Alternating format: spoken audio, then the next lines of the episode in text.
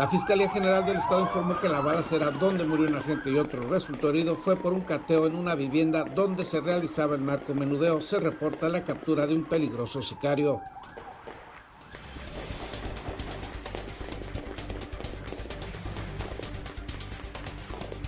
Aspirantes a candidatos independientes a municipios por Ensenada expresaron su incertidumbre respecto a qué es lo que comen los internos de los penales de Baja California. Le presentaremos una pieza periodística sobre la alimentación de los reos baja californianos.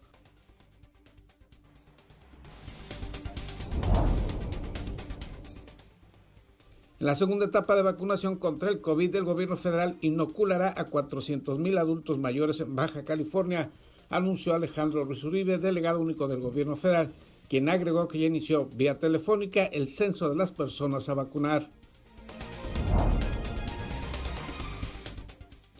Aspirantes a candidatos independientes a municipios expresaron su incertidumbre respecto a si el municipio de San Quintín está incluido o no en la recolección de firmas ciudadanas para postularse por su candidatura al municipio de Ensenada.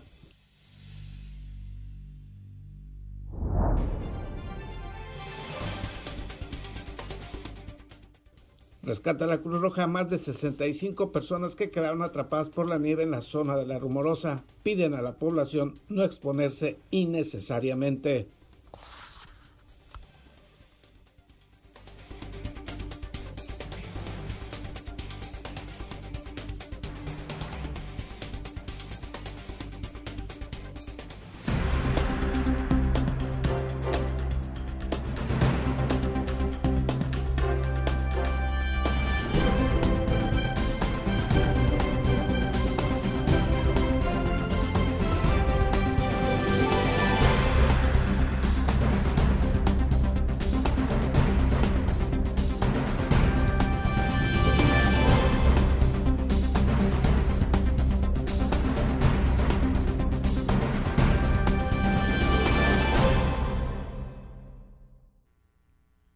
Bienvenidos a Zona Periodística este miércoles 27 de enero de 2021. Este noticiario es una coproducción del periódico El Vigía, Canal 66 de Mexicali y en La Mira TV.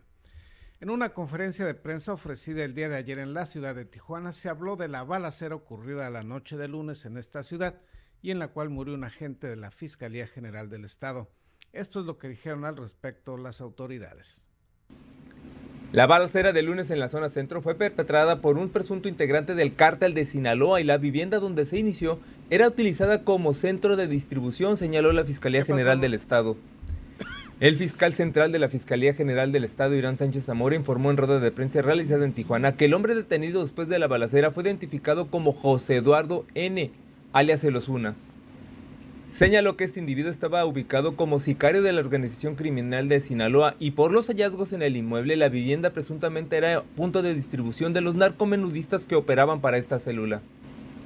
El detenido indicó era un objetivo de la Fiscalía Estatal porque era operador de narcomenudeo y homicidios en este puerto y contaba con una orden de aprehensión por la muerte de otro elemento estatal de nombre Manuel Avendaño Rojas ocurrida en mayo de 2020.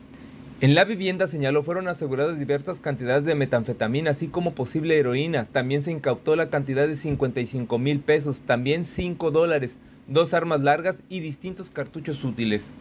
La tarde del lunes, detalló, los agentes de la Agencia Estatal de Investigaciones se presentaron en el 1216B de la calle Octava para ejecutar un cateo y fueron recibidos a balazos por el hoy detenido.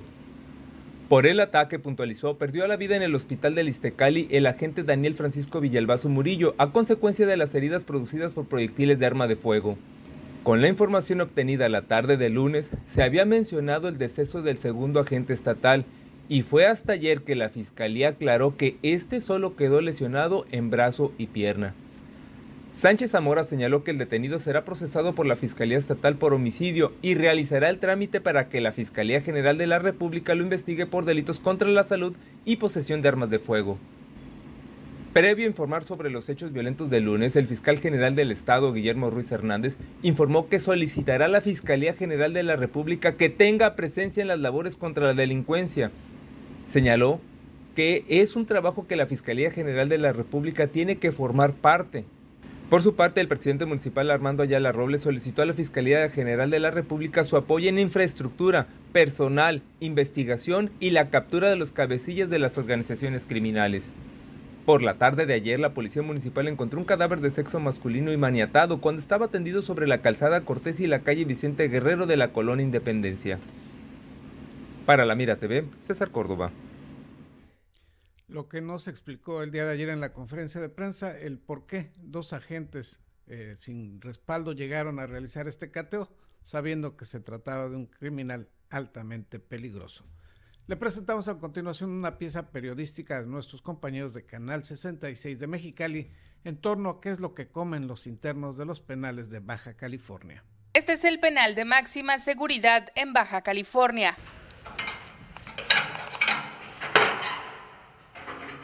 Y esta es la comida que se sirve en un día común para quienes están cumpliendo una condena. Lleva guarnición de lo que es los topos, lo que equivalen a cinco tortillas, eh, la salsa y lo que es frijol. Y ya va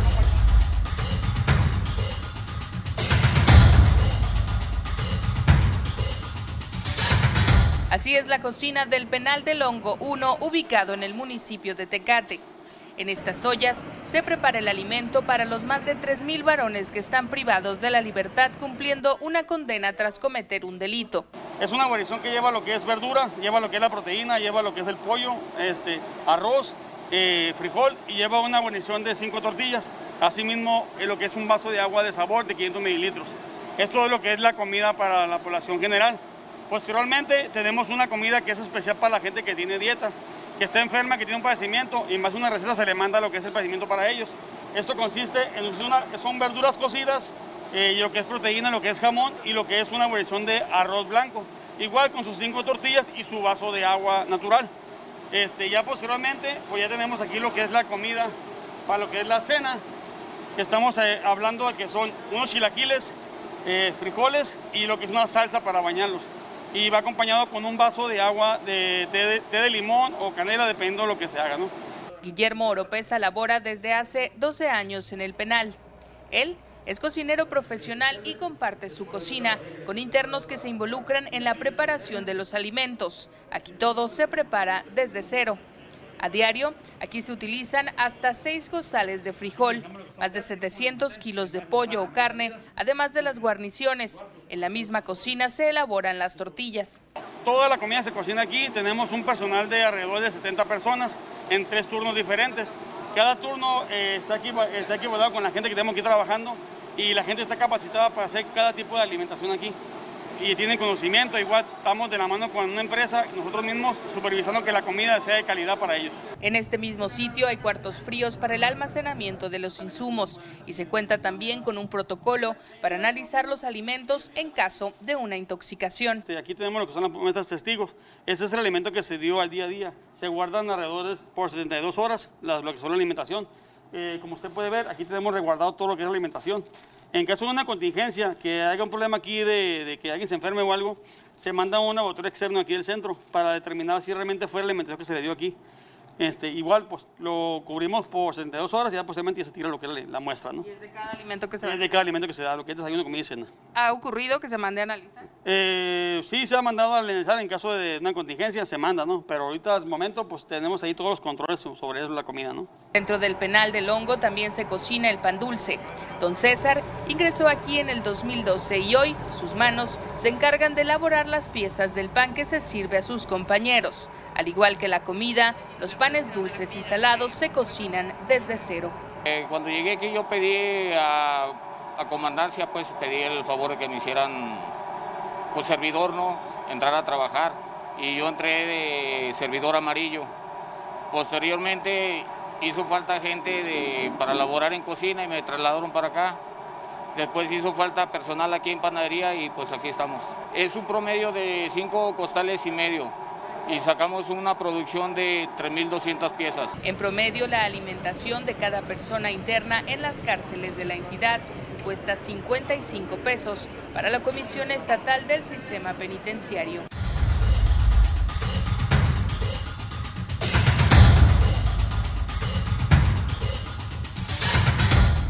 Con imágenes de Julio Rodríguez, Erika Gallego, Canal de las Noticias. La Cruz Roja de Baja California rescató a 65 personas que quedaron atrapadas por las nevadas. El informe nos lo brinda Ana Lilia Ramírez de la jornada Baja California.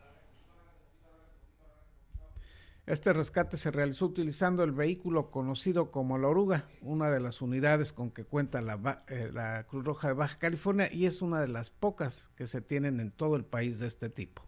La Cruz Roja en Baja California logró rescatar a 65 personas que quedaron atrapadas durante el lunes en una nevada en el trayecto entre Longo y La Rumorosa. La ayuda forma parte de los operativos invernales que realiza el instituto y para los cuales utiliza vehículos todoterreno conocido como oruga. Los operativos se realizan cada año en temporada invernal, pues la Cruz Roja en Baja California es la única que cuenta con dos vehículos todoterrenos conocidos como oruga, de los cuales absorbe todos los gastos que ellos generen, informó el delegado del instituto antes mencionado, Rubén Rizoñol Monje. Estamos allá con ese vehículo que puede andar en la nieve, puede andar en, en arena, en desiertos, en piedras en todo, y lo usamos principalmente para mover a la gente que ya se quedó varada en su carro por la nieve, que ya no pueden irse ni para enfrente ni para atrás.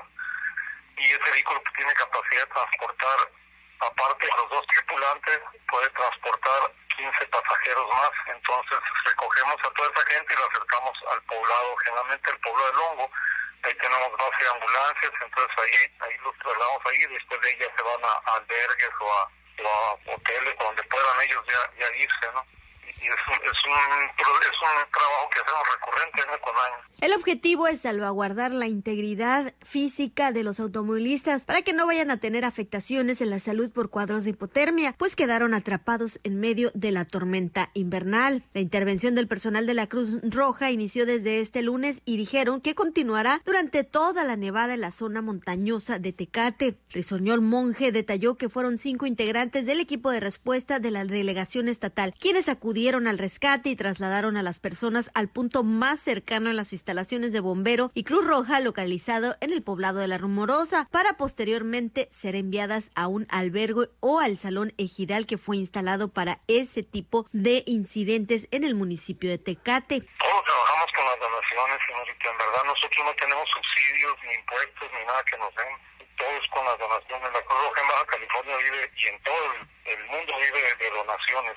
Hay veces que el gobierno da donaciones, pero la mayoría de las donaciones son de toda la comunidad a través de las distintas formas de recaudar, ¿no? Como era antes placas, como esa, lo poco que da la gente en el trial, lo poco que da en el agua, y las colectas o campañas de, de recaudación que hacemos, ¿no? La capacitación que damos a la comunidad, este o los cursos que damos en las escuelas de enfermería o de técnicos de emergencias médicas, o sea, todo eso vamos juntando el dinero para poder Las labores de rescate y los servicios de ambulancias que realiza la Cruz Roja son totalmente gratuitos, como el operativo que se realizó por temporada invernal y se realizan a través de las donaciones. Sin embargo, para este 2021 la situación será crítica para la Cruz Roja, toda vez que ya no recibirá donaciones al momento que se pagan las placas en el gobierno del estado, mismo que fue cancelado el pasado primero de enero de este 2021. El funcionario de la Cruz Roja, Rizoñol Monje detalló que será difícil recaudar los 60 millones de pesos y buscan alternativas para realizarlo, pero vislumbran que sea un año difícil este 2021. Híjole, es complejo eso, este, es muy difícil juntar el dinero que necesitamos para dar el servicio de alguna otra forma. O sea, siempre se ha usado eh, en toda la República, todos los gobiernos apoyan de algún modo a la Cruz Roja, ¿no? porque al final de cuentas el trabajo que nosotros hacemos es un trabajo para el bien de la comunidad. O sea, nuestra preocupación es que ayudar siempre a los más vulnerables, ¿no? Y entonces para eso trabajamos siempre eh, coadyuvando al gobierno. Entonces por eso siempre los gobiernos de todos los estados tradicionalmente apoyan de alguna forma la Cruz Roja para poder hacer un trabajo que, pues, que en verdad es para la comunidad, pues o sea, el hecho de recaudar dinero no es para beneficio de los que estamos dentro de la Cruz Roja, sino es para, ese dinero termina eh, traduciéndose en, apoyo a la comunidad. Pues entonces lograr recaudar ese dinero que no estamos recaudando ahorita, lo vemos complejo, estamos viendo qué podemos hacer, pero sí está complejo de otras formas. Informó Ana Lilia Ramírez. Hace unos minutos el FIARUM, el fideicomiso que administra la autopista de la Rumorosa, informó que esta vialidad se mantiene todavía cerrada debido a que si bien ya no están ocurriendo nevadas en algunos tramos de esta vialidad, la nieve se ha cristalizado, lo que representa un peligro para quienes circulan por esa zona, así que la eh, vialidad de la Rumorosa se mantendrá cerrada todavía durante las primeras horas de este día. Si usted pretende viajar a Mexicali, solicite información previa para saber cuándo y en qué condición se estará reabriendo esta vialidad. Inició el censo de los adultos mayores de Baja California que serán vacunados contra el COVID-19. Esto será en el mes de febrero. Los detalles al regreso de una pausa publicitaria.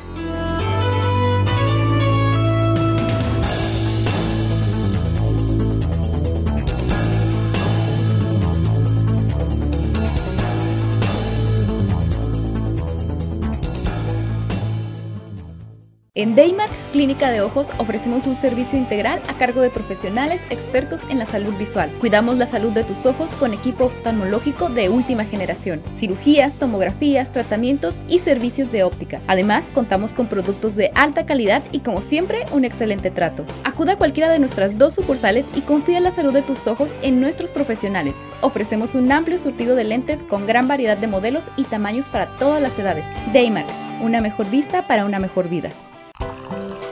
Conseguiste esa cita o reunión que tanto deseabas y quieres que todo salga perfecto. Sin embargo, suelen ocurrir muchas situaciones bochornosas que puedes evitar con simples soluciones. Una de las peores es ensuciar tu ropa con la comida.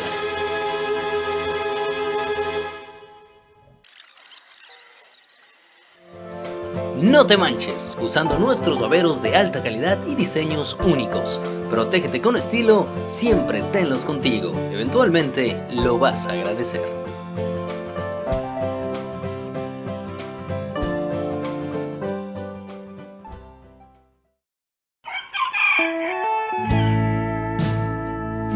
Pollos del Tío Juan. Pollo asado en adobo estilo mexicali acompañado de frijoles, ensalada de codito, guacamole, tortillas y salsa. Encuéntranos en Avenida del Puerto 125, Fraccionamiento Bahía Sur. Llámanos a los teléfonos 646-176-2883. Sin rodeos. El COVID existe. El COVID cuesta. El COVID duele. COVID mata. Sin excusas, protégete del COVID. Cubre bocas, sana distancia, lávate las manos. Campaña unificada para crear conciencia.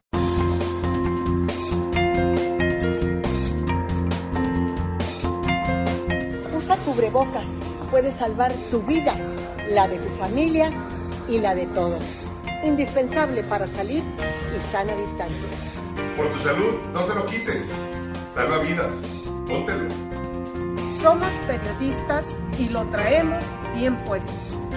Por tu seguridad y la de todos, usa el cubrebocas siempre. Somos periodistas y lo traemos bien puesto.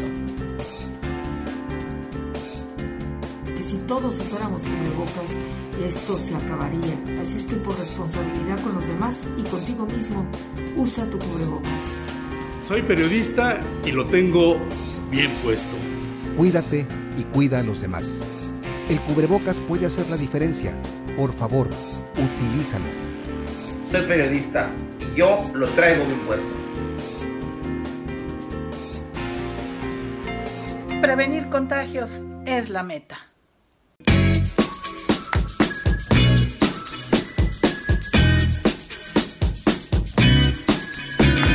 Porque recordar es volver a vivir. En Imaginarte te podemos ayudar. No dejes que tus memorias se pierdan y dejes que trasciendan en el tiempo. Ofrecemos el servicio de transfer de audio y video de distintos formatos a archivos digitales. Búscanos en Facebook o llámanos. Atesora tus mejores recuerdos en Imaginarte. Carnicería Villavicencio. Quédate en casa y prepara un delicioso caldo res, unas costillas o un buen corte de carne. No te compliques y haz el súper desde tu casa. Abarrotes, carnes, pollos, quesos, frutas, verduras, te llevamos todo lo que necesites directamente a tu domicilio con Mercado en tu casa. Contáctanos por Facebook y a los teléfonos 646-273-2036 y conoce nuestras promociones. Carnicería Villavicencio, lo mejor de la región a la puerta de tu casa. Hola, soy Gerardo Sánchez García y te invito a ver en La Mira TV, la plataforma digital de Ensenada. Síguenos a través de nuestras redes sociales.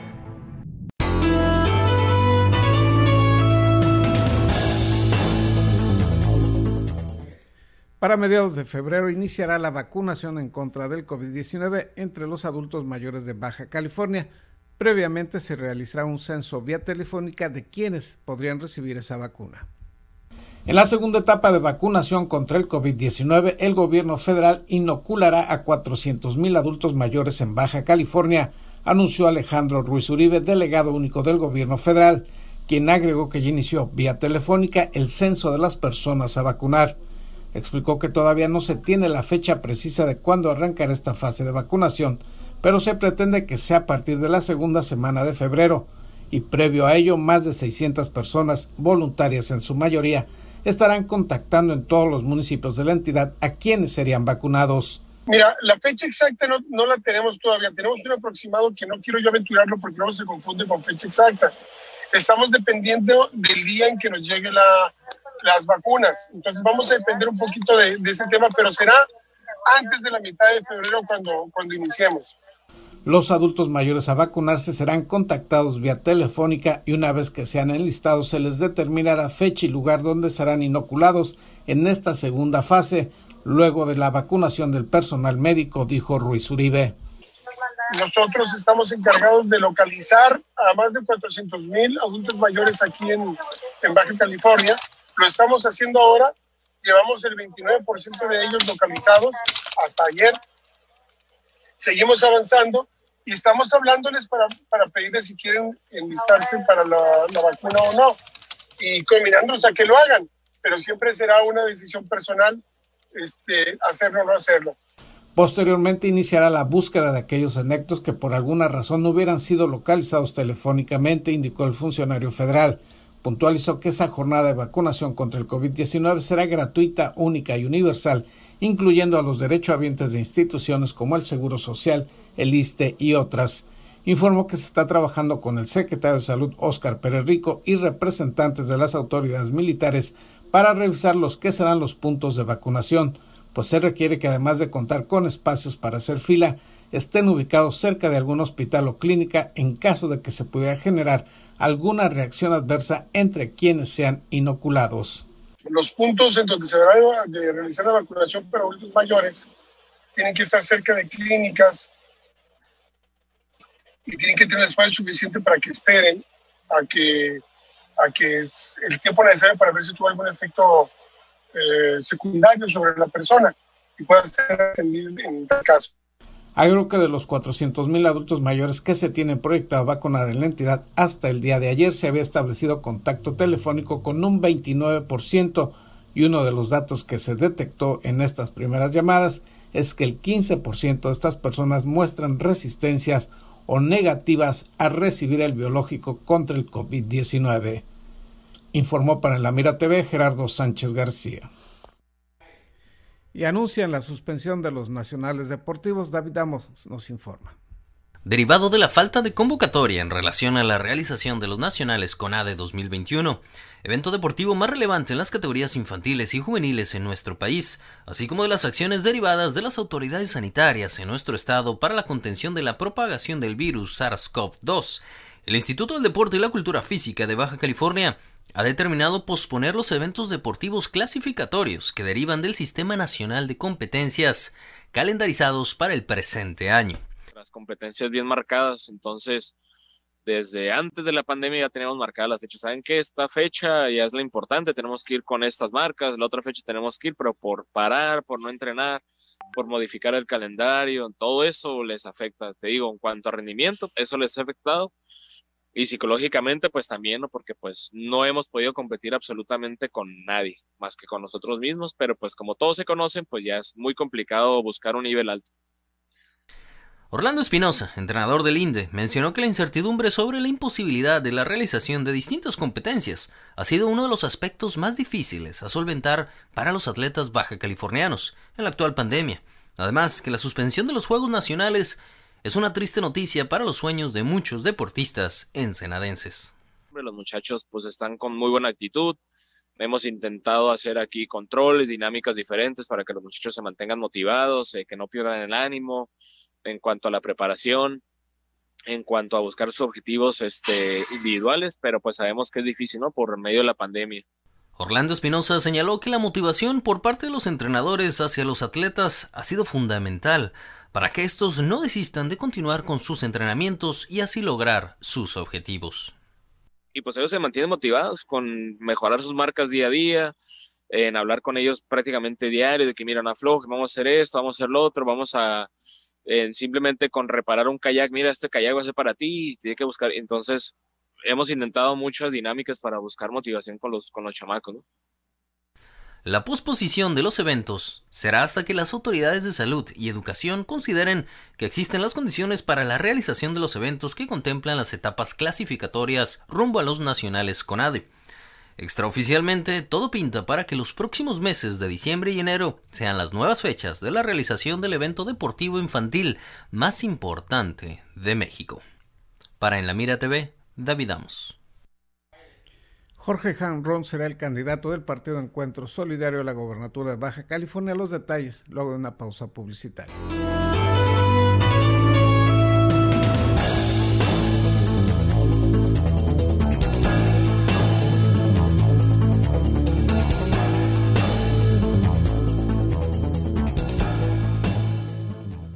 En Daymark Clínica de Ojos ofrecemos un servicio integral a cargo de profesionales expertos en la salud visual. Cuidamos la salud de tus ojos con equipo oftalmológico de última generación, cirugías, tomografías, tratamientos y servicios de óptica. Además, contamos con productos de alta calidad y como siempre, un excelente trato. Acuda a cualquiera de nuestras dos sucursales y confía en la salud de tus ojos en nuestros profesionales. Ofrecemos un amplio surtido de lentes con gran variedad de modelos y tamaños para todas las edades. Daymark, una mejor vista para una mejor vida. Pollos del tío Juan. Pollo asado en adobo estilo mexicali. Acompañado de frijoles, ensalada de codito, guacamole, tortillas y salsa. Encuéntranos en Avenida del Puerto 125, Fraccionamiento Bahía Sur. Llámanos a los teléfonos 646-176-2883. Sin rodeos. El COVID existe. El COVID cuesta. El COVID duele. El COVID mata. Sin excusas, protégete del COVID. Cubre bocas, sana distancia, lávate las manos. Campaña unificada para crear conciencia. Conseguiste esa cita o reunión que tanto deseabas y quieres que todo salga perfecto. Sin embargo, suelen ocurrir muchas situaciones bochornosas que puedes evitar con simples soluciones. Una de las peores es ensuciar tu ropa con la comida.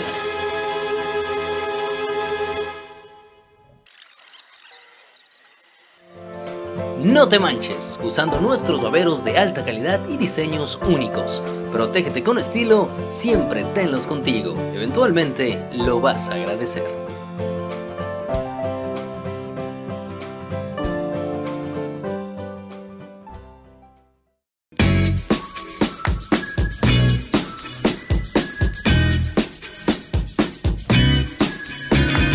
Porque recordar es volver a vivir.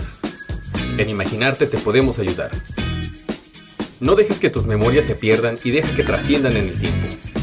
Ofrecemos el servicio de transfer de audio y video de distintos formatos a archivos digitales. Búscanos en Facebook o llámanos. Atesora tus mejores recuerdos en imaginarte. Carnicería Villavicencio. Quédate en casa y prepara un delicioso caldo res, unas costillas o un buen corte de carne. No te compliques y haz el súper desde tu casa. Abarrotes, carnes, pollos, quesos, frutas, verduras, te llevamos todo lo que necesites directamente a tu domicilio con mercado en tu casa. Contáctanos por Facebook y a los teléfonos 646-273-2036 y conoce nuestras promociones. Carnicería Villavicencio, lo mejor de la región a la puerta de tu casa.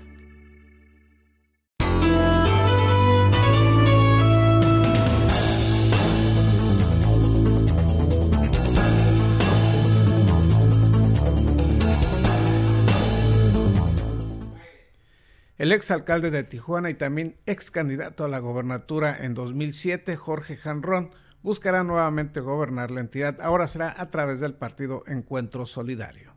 Jorge Janrón será el candidato del partido Encuentro Solidario en busca de la próxima gubernatura de Baja California. El mismo lo confirmó al reaparecer públicamente en una conferencia de prensa en Tijuana, respaldado por la dirigencia nacional y estatal del PES. Me gusta mucho la conversación, me gusta mucho que me digan, que me platiquen, oír, procesar lo que algo y utilizar, utilizar todo lo bueno para el beneficio de todos los demás. Dice mi ahora presidente que este partido es de paz y, y conciliación. La paz yo la traigo. A lo mejor mi padre tiene razón y hablo en primera persona porque lo traigo aquí. No, no, no descanso en paz. Pero pues la paz yo la traigo todos los días. Será porque tengo mala memoria y no me acuerdo de cosas malas que haya hecho.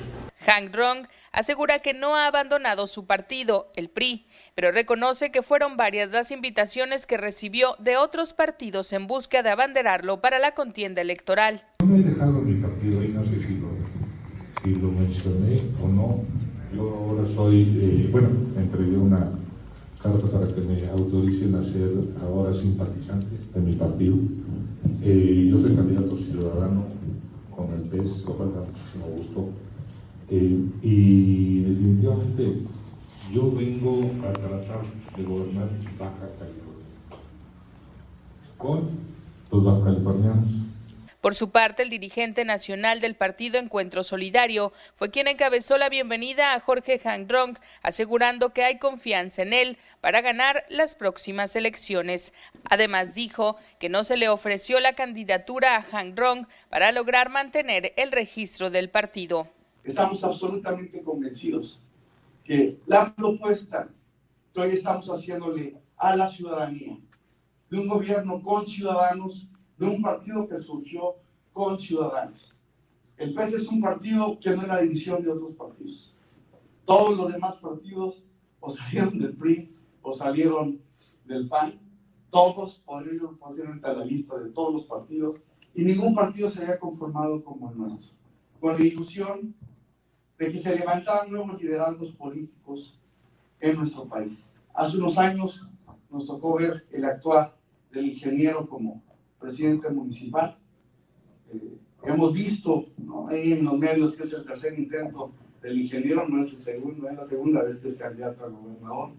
Nos tocó ver en esos momentos un quiebre muy importante en nuestro país y desafortunadamente Baja California no tomó ese rumbo. Por ahora, el priista está registrado como precandidato a la gubernatura del estado. En contacto informan Julio Rodríguez y Erika Gallego, Canal de las Noticias. Continúa la incertidumbre en torno a si los residentes de San Quintín votarán o no por municipios en el 2021. Así lo señalan aspirantes a candidatos independientes a la alcaldía de Ensenada. Aspirantes a candidatos independientes a municipios por Ensenada expresaron su incertidumbre respecto a si el municipio de San Quintín está incluido o no en la recolección de firmas ciudadanas.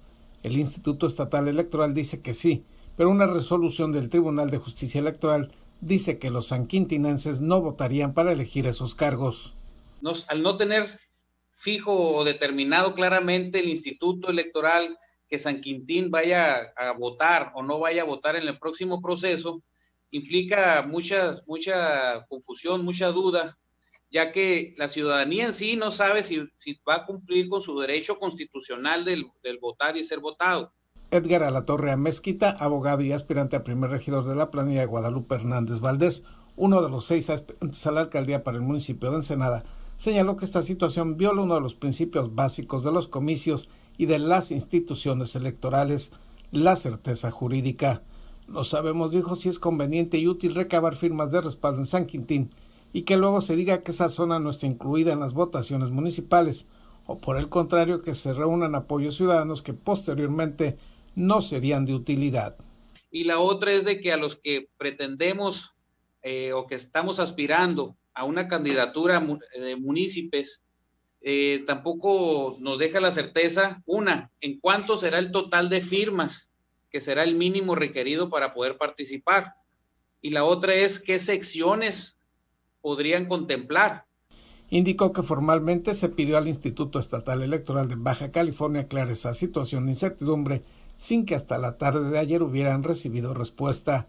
A la Torre Mezquita agregó que en la resolución R147 diagonal 2020 del Tribunal de Justicia Electoral, en varios de sus párrafos se señala que los integrantes del nuevo municipio de San Quintín no participarán en los comicios de 2021 para elegir municipios, pero luego en la solicitud de aclaración que le hace el Instituto Estatal Electoral, los magistrados puntualizan que su dictamen solo fue solicitado en torno al tema de la población electoral indígena. De si San Quintín entraba o no entraba, le contestan por oficio días después que San Quintín sí entraba, que sí va a estar dentro de las eh, secciones electorales y va a formar parte de todo el padrón electoral. Entonces, con bajo ese esquema nos dicen que sí entra, pero en una resolución reciente del Tribunal Electoral, eh, motivada no por ese tipo de cuestionamiento, pero sí motivada por algunos aspectos de los requisitos que deben de cumplir las planillas a municipios. En unos párrafos específicos de la resolución habla el tribunal de que San Quintín no va a votar, no debe ser considerada para el tema de municipios. ¿Qué pasaría con el resto del electorado de San Quintín? Sería ilógico que unos no pudieran votar y otros sí, por lo que esta situación de incertidumbre legal y electoral está afectando la labor de quienes aspiran a una candidatura independiente a municipios, concluyó el aspirante a candidato. Informó para la Mira TV Gerardo Sánchez García. Con lo anterior concluye la edición de hoy. Le agradecemos que nos haya acompañado. Que tenga usted un excelente miércoles.